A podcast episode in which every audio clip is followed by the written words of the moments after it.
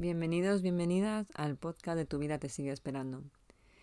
En este nuevo capítulo eh, vamos a hacer la reflexión del poema que os he traído y vamos a hablar sobre, sobre el valor de las cosas en este mundo extraño y la trampa de la felicidad de los libros de autoayuda.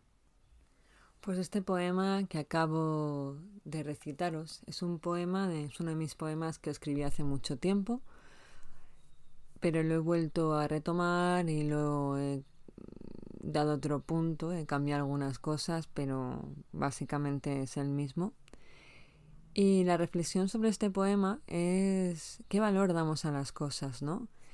¿Qué valor damos a las cosas en este mundo tan extraño que considera las cosas buenas malas, las cosas malas buenas, que te confunde en conceptos tan básicos como lo que es el amor, la bondad, em, la solidaridad, la tolerancia, un mundo un poco que se viste por la cabeza en vez de por los pies. Y a los que nos vestimos por los pies al final nos hace sentir hasta raros, ¿no? Entonces, en la reflexión sobre este poema que quiero traeros al podcast, eh, voy a hablaros un poco de lo que yo considero la felicidad y la trampa de la felicidad. Porque hoy habremos oído todos, todos hemos oído mm, hablar sobre la trampa de los libros de autoayuda, ¿no? Eh, y yo estoy totalmente de acuerdo. Y no me malinterpretéis porque claramente prefiero personas que intentan ayudar a otros que personas que no sean capaces de ayudar nunca a nadie, ¿no? Que nunca ayuden a los demás. Pero no todos los tipos de ayuda son buenos para nosotros. O quizá Mm, esa ayuda no está, no llega en el momento adecuado o no estamos nosotros en el momento adecuado para, para esa ayuda. Y puede llegar a perjudicarnos mucho más que ayudarnos. Y es aquí donde yo quería llegar. Los libros de autoayuda y su mensaje sobre la felicidad es, como os he explicado antes, la trampa de la felicidad y esta trampa en la que nos adentramos peligrosamente puede generarnos gran malestar, incluso llegar a generar ansiedad y estrés. Porque sí, hay momentos en los que tú lees estos libros, y hay libros muy buenos de autoayuda y desarrollo personal y crecimiento personal y te motivan, pero hay muchas veces que acabas frustrado, que acabas terminando el libro y que no sabes por dónde cogerlo, en que dices, madre mía, pero qué desastre de vida que tengo lo cual no viene muy bien para tu autoestima ni para sentirte bien. Y está, está muy alejado de lo que ellos intentan hacer, que es explicarte cómo ser feliz. Porque es que es algo muy interesante en estos libros. Es que ya no solo existe mm, lo que es la felicidad, o sea, lo que es el objetivo de siempre buscar ese santo grial que es la felicidad porque es que si no, no vas a ser feliz. Tu objetivo tiene que ser siempre buscar la felicidad. No solo es eso, sino que es que encima te explican con todo lujo de detalles lo que sí es felicidad y lo que no es felicidad, que esto aquí ya me parece ya el no a más. Porque no solo es que tienes que buscar obsesivamente la felicidad, que todavía no sabemos a qué felicidad se refieren, porque es un concepto abstracto lo que te dicen, ¿no? Sino que es que encima te dicen lo que es felicidad. Y si tú no te riges a esos patrones o te sales del guion, por supuesto no es felicidad. Tú te crees que sí, pero no, claro que no. Ellos saben lo que es la felicidad, tú no. Entonces aquí ya sí que entramos en lo delirante.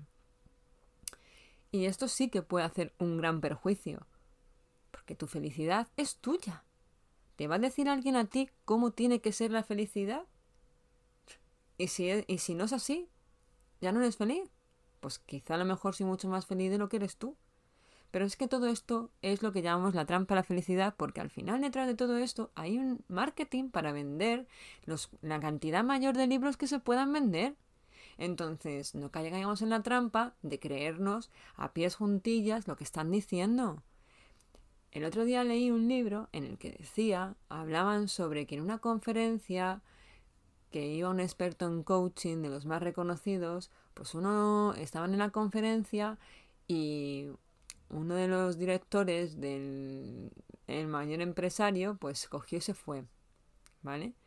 Y el coaching fue detrás diciendo que qué pasaba, que si no le gustaba su, su conferencia.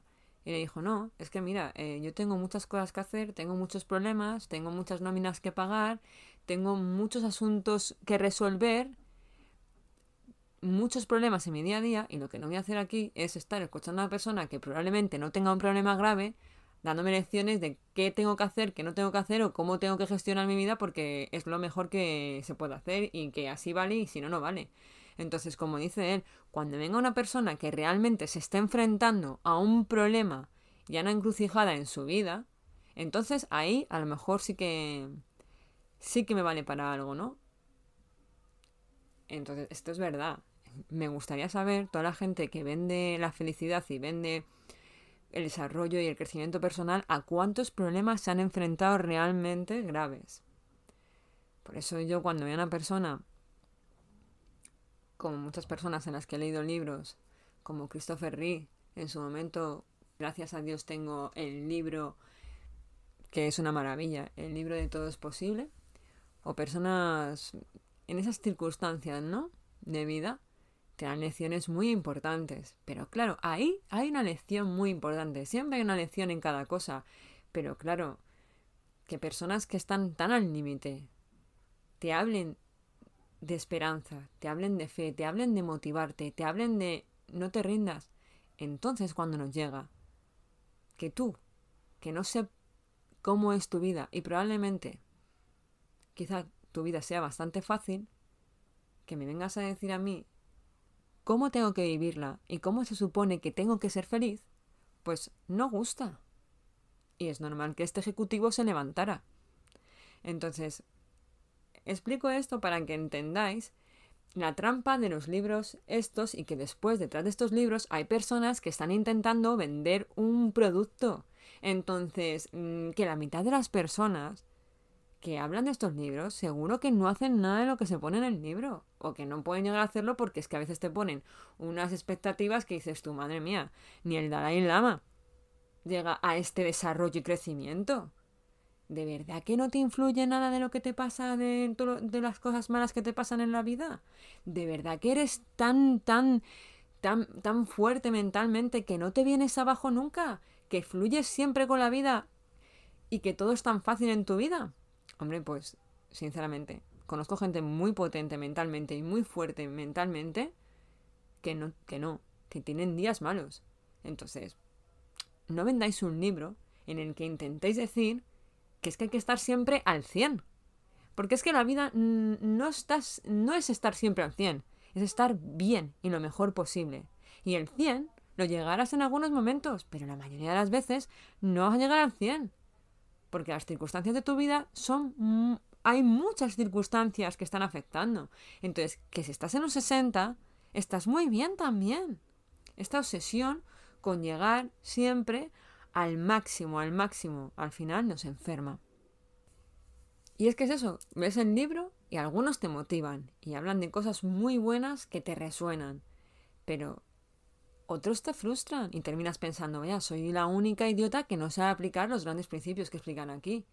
Y cuando ya te ponen miles de ejemplos de cómo han cambiado las vidas de tantas personas, ahí la frustración es mucho más mayor porque dice, encima de que no soy capaz de aplicar los sencillos ejemplos y los principios súper sencillos, porque son todos súper sencillos, ¿sabes? Que si supiera hacer eso, si lo pudiera hacer, o sea, eso ya lo sabía yo. Si lo pudiera hacer, pues ya lo habría hecho y no me habría comprado el libro, ¿no? Pero bueno, y no estaría así. Pero bueno, que eso, que es que ya cuando te dicen, ay, es que hay millones de personas que lo hacen, y muy fácilmente, y entonces tú ya entras en barrena, pero dices, vamos, es que ni soy capaz de hacerlo, y encima hay millones de personas por encima de mí que lo hacen mucho mejor. Bueno, pues ya está. Aquí ya, para tu autoestima, tremendo. ¿O no? Y entonces te acabas preguntando la pregunta que no tendrías que hacerte nunca, porque no es real. Eh, ¿Qué pasa conmigo? Soy yo. El problema soy yo aquí Pues te contesto rápido, os contesto rápido. Eh, a ti no te pasa nada, contigo no pasa nada. Es que como he dicho antes, simplemente ese hombre quiere vender la cantidad más grande de libros que pueda haber. Entonces va a hacer un marketing sobre ese producto y te va a vender hasta que yo que sé. Cualquier cosa. Eh, en fin. La felicidad al final, aunque suene mal, es una utopía. Y las utopías, como todas ellas, es prácticamente imposible llegar, porque no puedes ser constantemente feliz. Esto es un hecho probado, inevitable y clarísimo, todos lo tenemos claro. Todo el mundo tenemos claro que ser constantemente feliz no se puede ser. Es que eso es la vida, así funciona la vida. Nos guste o no nos guste, la vida funciona así. La constante felicidad no existe, ni existirá, y no vas a llegar, ni la vas a alcanzar, ni tú, ni el del libro, ni nadie. ¿Sabes? Entonces, esto es muy importante tenerlo claro. Y probablemente la vida te vaya mejor. Sin esas expectativas de si no estoy al 100 y no soy feliz, no soy nada. En la vida, la vida tiene momentos muy duros. Momentos en los que vas a pasar sí o sí. La muerte de tus padres, una enfermedad. En algún momento de tu vida vas a enfermar y espero que sean los menos y enfermedades que pasen lo más rápido posible. Pero va a haber momentos en que a lo mejor no va a ser así. Vas a tener problemas económicos, vas a tener frustraciones profesionales, vas a tener rupturas de pareja muy duras. O no tan duras, pero rupturas al final, pérdidas. Entonces todo eso nos va a pasar a todos. Por lo tanto, felices siempre no vamos a poder ser. Pero estos momentos en los que no vas a ser feliz, momentos que la vida son parte de la vida, que la vida te va a traer, porque son parte de ella, como digo, también son parte de tu felicidad, porque toda tu vida compone tu existencia. Y tu existencia, tu vida, se compone de los momentos vanos y los momentos buenos. Si solo viviéramos cosas fáciles, momentos buenos, no podríamos crecer. No evolucionaríamos porque todos sabemos que se aprende mucho más de los fracasos que de los éxitos, de los momentos malos que de los momentos buenos. De hecho, muchos personajes conocidos dicen que el éxito es aprender a ir de fracaso en fracaso sin perder nunca el entusiasmo. Y creo, creo totalmente que es así. Lo fácil no nos reta, lo fácil no nos hace crecer de la medida que nos hace crecer las cosas más difíciles. Lo fácil no suele marcar. Siempre nos acordamos mucho más de los momentos malos que de los momentos buenos. Porque aprendemos, porque los momentos malos ponen en peligro nuestra supervivencia y nosotros estamos preparados para sobrevivir. Entonces siempre vamos a, a, tener mayor atención de las cosas que nos hacen sufrir, o las cosas más difíciles, o las que nos hacen infelices, que las que nos hacen más felices. Es que nos marcan más. Lo más difícil es lo que realmente va a marcar la diferencia en tu vida, que tú seas capaz de superar, resistir, mantenerte en esos momentos, es lo que va a marcar la diferencia en tu vida, lo que te va a llevar a un nivel superior como persona. La felicidad como estado permanente, como os digo, es inviable, además es insostenible también. Porque la felicidad básicamente es estar alegre por algo. Y la alegría es una emoción, y concretamente una emoción primaria, de las primarias. Y las emociones fluctúan constantemente. Constantemente estamos fluctuando emocionalmente. Se van moviendo en el tiempo, cambian. No se pueden mantener en un constante de tiempo. Esto es imposible. A menos que, claro, que seas un iluminado, Jesucristo, Buda, el Dalai Lama. Pero como no es el caso y los que estamos aquí somos simples mortales, pues es que no va a ser posible que estemos constantemente en estado de felicidad. En un mismo día tú lo ves. Pasarás por varios estados en un mismo día. Pasarás de la alegría a la tristeza, a la rabia porque se me ha adelantado con el coche y tal, a la pena porque, porque has, oído una noticia que te, ha dado, que te ha llegado mucho al corazón y que te ha dado mucha pena, a la apatía porque estás en el trabajo y, y te estás durmiendo. Al entusiasmo, porque a lo mejor ves a alguien que hace mucho tiempo que no veías, ¿sabes? Alegría porque te dan una buena noticia, a la tristeza porque te dan una mala noticia. Entonces, no eres capaz de permanecer constantemente en un estado de alegría. Y pero si es que estos libros te dicen que si no eres capaz de con todo esto permanecer en un estado de alegría, es que ya no eres feliz. Pues claro que no. Es absurdo. Pero aquí te lo dicen. Y te hacen creer que vivir en ese estado constante tiene que ser el objetivo de tu vida y además que es posible. Y es cuando te das de frente con la realidad. Y cuando te das de frente con la realidad llega la frustración. Y peor, el sentimiento de incompetencia. Porque no eres capaz de llegar a esos, objetivos y a esas expectativas del libro. Y no eres capaz de hacerlo como la gente que en el libro lo hace. Entonces, claro, la ayuda se convierte en un perjuicio. Así que lo mejor que podemos hacer es quedémonos con lo bueno de todos estos libros, que hay mensajes muy positivos, pero seamos conscientes de que la mitad de las cosas que cuentan son utópicas y que ellos mismos ni las realizan. Porque es muy difícil que sean realizables. Pero... Por eso, creo que el objetivo de buscar una constante felicidad te va a llevar a todo lo contrario, a una tremenda infelicidad. Así que te invito a que te relajes, que nos relajemos, porque a mí también me pasa, que fluyamos un poco con la vida y que dejemos de buscar ese santo grial de la felicidad. Al final yo creo que la felicidad son unos pequeños momentos. Como decía muy bien Will Smith en Hits, la felicidad son esos momentos que te dejan sin aliento. Pues es que es verdad. Esos pequeños momentos que unidos, todos juntos, hacen que tu vida merezca la pena. Que mantengas tu sonrisa a pesar de cualquier circunstancia.